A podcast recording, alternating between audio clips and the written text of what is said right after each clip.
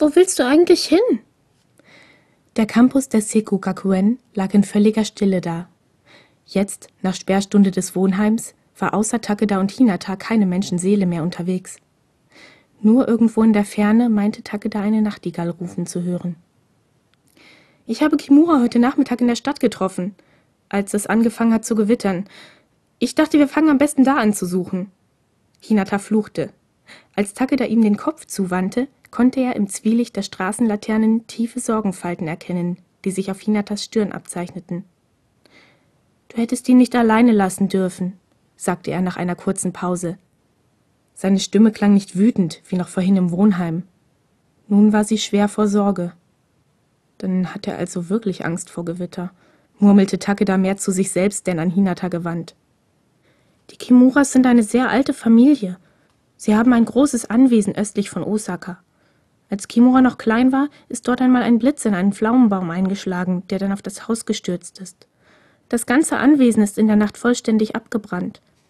Kimuras Vater war gerade geschäftlich in Tokio und die Bediensteten konnten Kimura und seine Schwester in Sicherheit bringen. Aber seine Mutter ist in den Flammen umgekommen. Takeda schluckte, um den Knoten, der ihm die Kehle verschnürte, zu lösen. Doch es half nichts. Das habe ich nicht gewusst sagte er mit heiserer Stimme und senkte den Blick. Ich weiß, gab Hinata sanft zurück und lächelte Takeda aufmunternd an. Kimura gibt sich immer so kühl und selbstbewusst, aber in Wirklichkeit ist er sehr schüchtern und lässt niemanden an sich ran. Er hat einfach nie gelernt, wie man anderen seine Gefühle zeigt. Takeda glaubte, dass er eine ungefähre Ahnung davon hatte, was Hinata meinte. Am Ende der Straße, in die sie gerade einbogen, leuchtete die Neonreklame des Juweliers, vor dessen Schaufenstern Takeda Kimura zum letzten Mal gesehen hatte. Hier ist es, sagte er an Hinata gewandt, der sich daraufhin sofort suchend umblickte. Haruki! rief er durch die Dunkelheit und Takeda zuckte zusammen. Er war sich nicht sicher, ob es die Lautstärke von Hinatas Stimme oder Kimuras Vorname war, der ihn hatte zusammenfahren lassen. Besorgt ließ er den Blick durch die Straße wandern. In den Fenstern der Häuser brannte kein Licht. Wenn sie die Anwohner aufweckten, würde es eine Menge Ärger geben. Und Ärger war das Letzte, was Takeda im Moment gebrauchen konnte. Haruki! rief Hinata erneut und Takeda folgte ihm in eine Seitengasse. Einen Augenblick lang zögerte er noch. Dann fiel er in Hinatas Rufen ein. Kimura, wo steckst du? Ein Scheppern am anderen Ende der Gasse ließ die beiden zusammenzucken. Hier, fernab der Straßenlaternen, war es so finster, dass Takeda kaum die Hand vor Augen erkennen konnte. Bist du das, Haruki? fragte Hinata vorsichtig. Einige Herzschläge lang war alles still. Dann wieder ein Scheppern und eine Bewegung am anderen Ende der Gasse.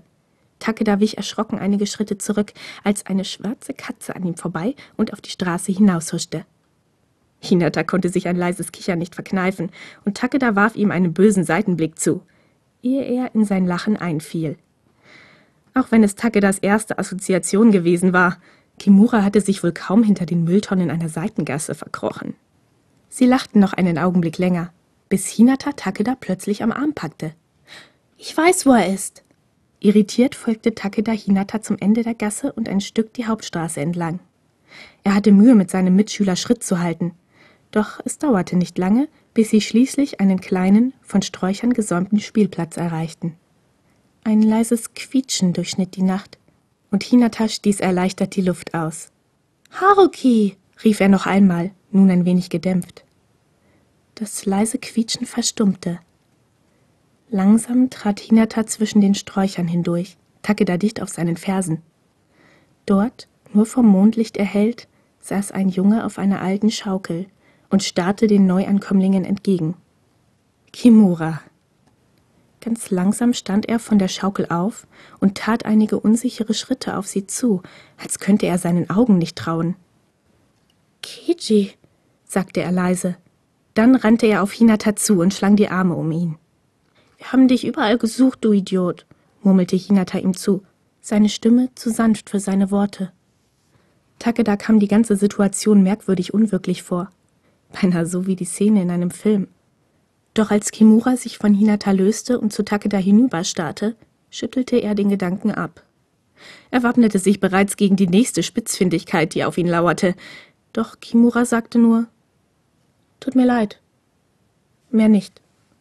Und dann machten sie sich Seite an Seite auf den Weg zum Wohnheim zurück. Zu diesem Zeitpunkt konnte keiner von ihnen ahnen, dass ihnen noch eine sehr lange Nacht bevorstand.